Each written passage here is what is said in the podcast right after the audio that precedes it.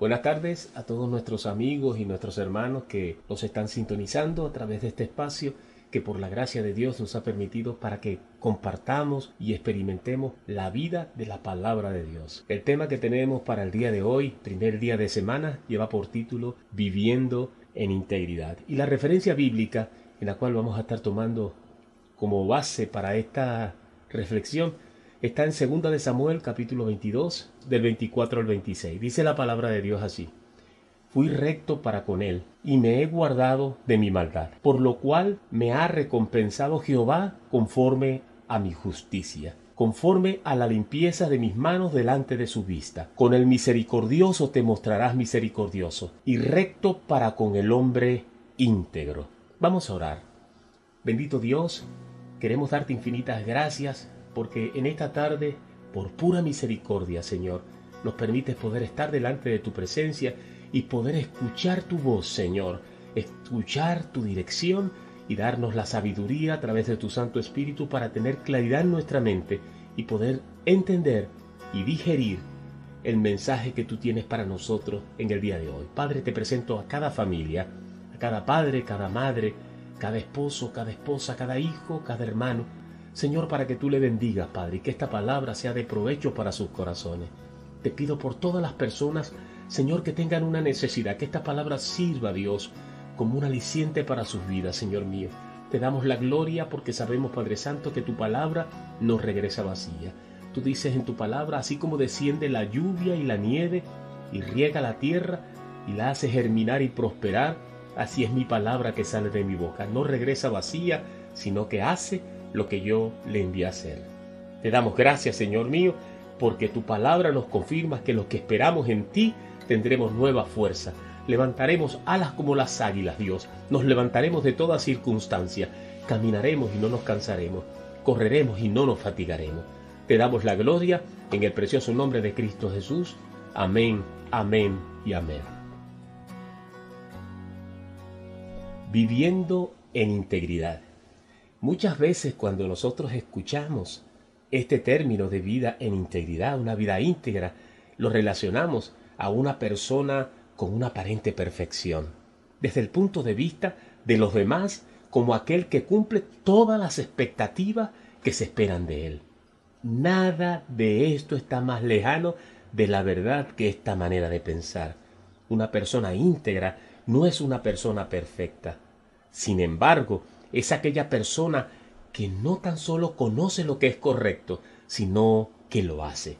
Es aquella que es capaz de permitir que toda herencia de pecado que hay en él sea expuesta a la luz de la palabra, reconoce sus errores, reconoce sus fallas, sus pecados, pide perdón, los enmienda y se aparta. Aunque esto le cueste el rechazo, el desprecio, la envidia, el vituperio y el escarnio de los demás. En el libro de Segunda de Samuel, capítulo 24, 17, la palabra de Dios dice, y David dijo a Jehová, cuando vio al ángel que hería al pueblo, yo pequé, yo hice la maldad.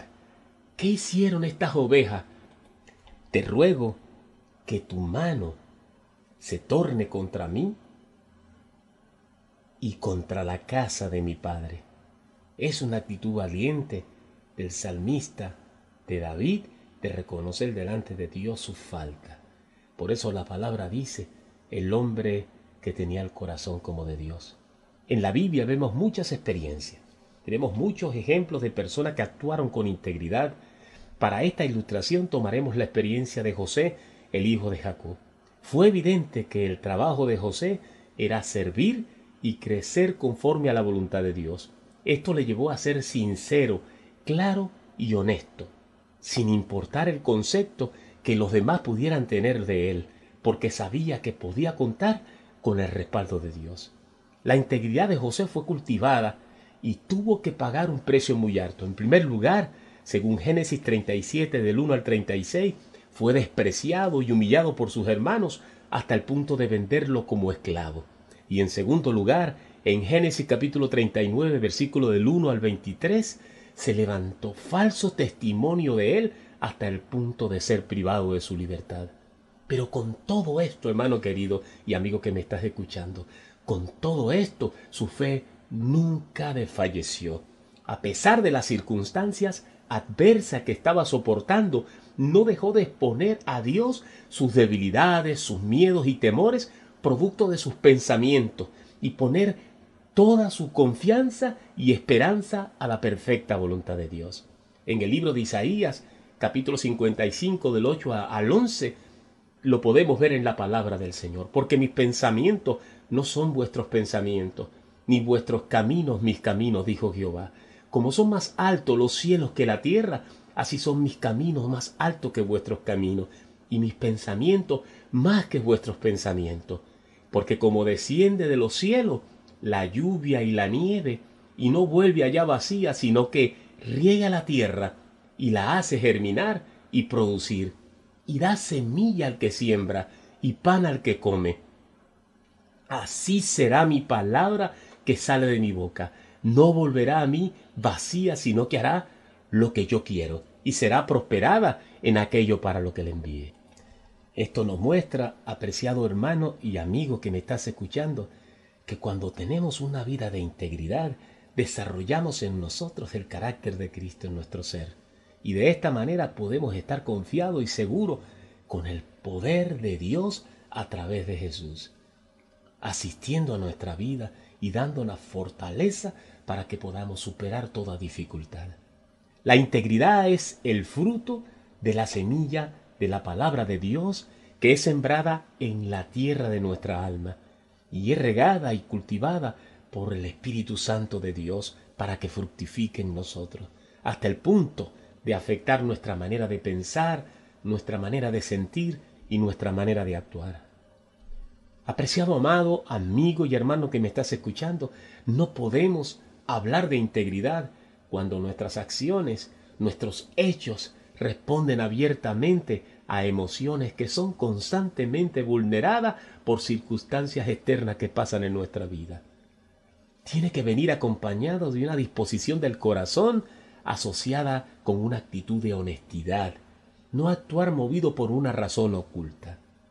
Su acción debe responder a una actitud sincera, sin esconder nada, sin ninguna trampa, porque todas las cosas están desnudas y abiertas ante, de los, ante los ojos de aquel que nosotros debemos de rendir cuenta algún día.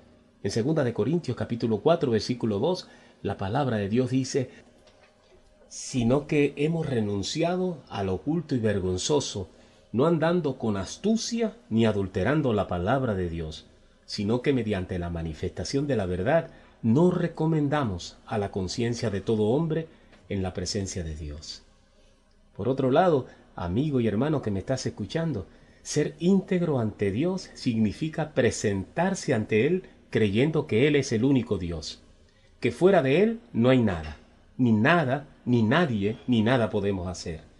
La idolatría no solo a imágenes, sino aquello por la cual nos afanamos y le damos un lugar de preeminencia en nuestra vida, dejando de lado la voluntad de Dios, es considerada como un síntoma de personas que adolecen de, integridad. Ahora pues, dice la palabra del Señor, teme a Jehová y servirle con integridad y en verdad, y quitad en medio los dioses a los cuales sirvieron vuestros padres de esta otra parte del río y en Egipto, y servid a Jehová. Dios nos está llamando a ser enteramente íntegros.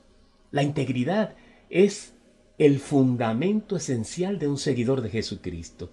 Nuestro carácter define, proclama y representa nuestra fe en Dios, santo, a todo nuestro alrededor. Nuestro comportamiento siempre declara con mayor elocuencia quiénes somos y en qué hemos creído más que cualquier declaración doctrinal que afirmemos con nuestros labios. Un cristianismo que defiende una teología correcta a expensa de una vida íntegra es falso y solo representa intereses personales, pero no al Dios de la Biblia. El Dios trino es santo, y para tener comunión con Dios es imprescindible un estilo de vida que se amolde al carácter divino. En el libro de Hebreos capítulo 12 versículo 14, la palabra de Dios afirma que sin santidad es imposible que podamos ver a Dios. El Señor pone las reglas para que nos relacionemos con Él. En Dios no hay atajos ni excusas. Su palabra es veraz y su palabra es la verdad absoluta. Las prácticas de rituales religiosos son completamente secundarias a un corazón sincero que desea agradar en todo momento a Dios. El ser humano ve solamente las acciones de los demás, por lo tanto puede ser fácilmente engañado, pero Dios ve nuestro corazón y se complace en aquellos que sinceramente lo buscan.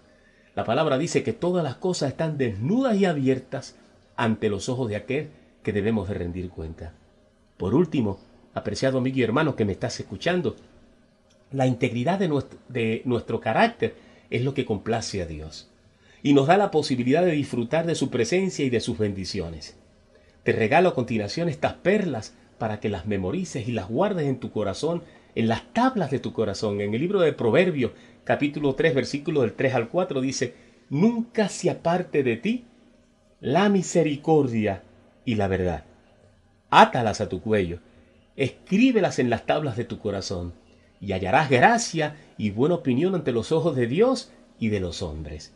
Y en el Salmo 15 dice, ¿quién, Señor, puede habitar en tu santuario? ¿Quién puede vivir en tu santo monte?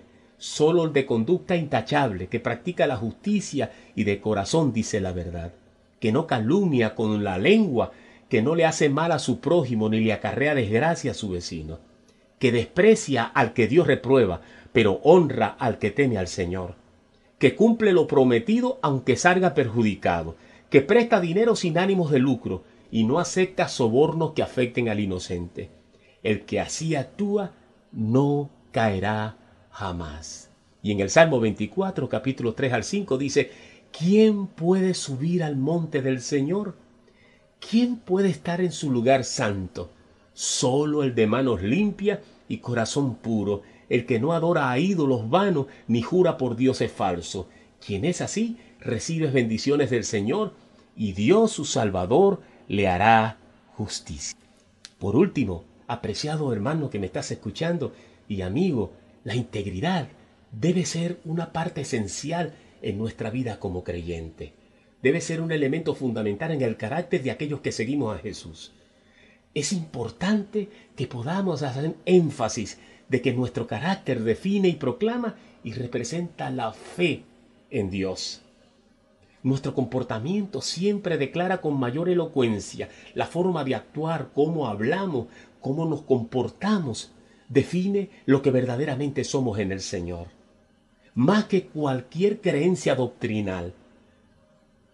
Por eso, apreciado amigo que me estás escuchando en estos momentos, la necesidad de vivir una vida de integridad depende de tu relación con Dios. Puedes tener todo el dinero del mundo. Puedes tener, alcanzar todas las cosas que te propongas en este mundo. Pero si Dios no está en la ecuación de tu vida, para nada te sirve. En estos momentos el Señor está inquietando tu corazón. El Señor está hablando a tu conciencia a través del Espíritu Santo. Dios te ama y Dios sabe la condición en que te encuentras si estás pasando por momentos difíciles en tu vida, si hay situaciones en las cuales no has conseguido respuesta para tu vida, si vives haciendo preguntas y no consigues la respuesta, porque no la ves parte de tu vida, las ves muy lejanas a través de libros que te dicen, libros motivadores, que te motivan en la mente que tú todo lo puedes, que tú todo lo puedes alcanzar, que solamente con tener esa actitud positiva puedes lograr las cosas, pero nada sucede. Quiero decirte algo es el tiempo de Dios para tu vida. Dios ha enviado a su Hijo, Jesucristo, a morir en una cruz para cargar allí toda nuestra culpa y pecado. Él quiere que vengas a Él y solo tienes que decir estas palabras, Señor Jesús, te abro mi corazón, te acepto como mi Señor y Salvador, mi único Señor y Salvador. Te acepto como el único medio para poder llegar al Padre. Reconozco que soy un pecador, pero la sangre que tú derramaste en la cruz del Calvario es suficiente para lavar mi vida. Gracias Señor, porque a ti no te importa todo lo que yo he hecho, a ti te importa es mi corazón. Gracias porque hoy tú me conviertes en una habitación en tu habitación a través de la presencia de tu Santo Espíritu. Y hoy la palabra de Dios se cumple en mi vida. Si hiciste esta oración, déjame decirte que tienes un gran aliado en tu vida para comenzar a caminar por la senda de justicia que Dios te va a trazar desde hoy y en adelante a través de la dirección de su Santo Espíritu. Que el Señor te bendiga y hasta otra oportunidad.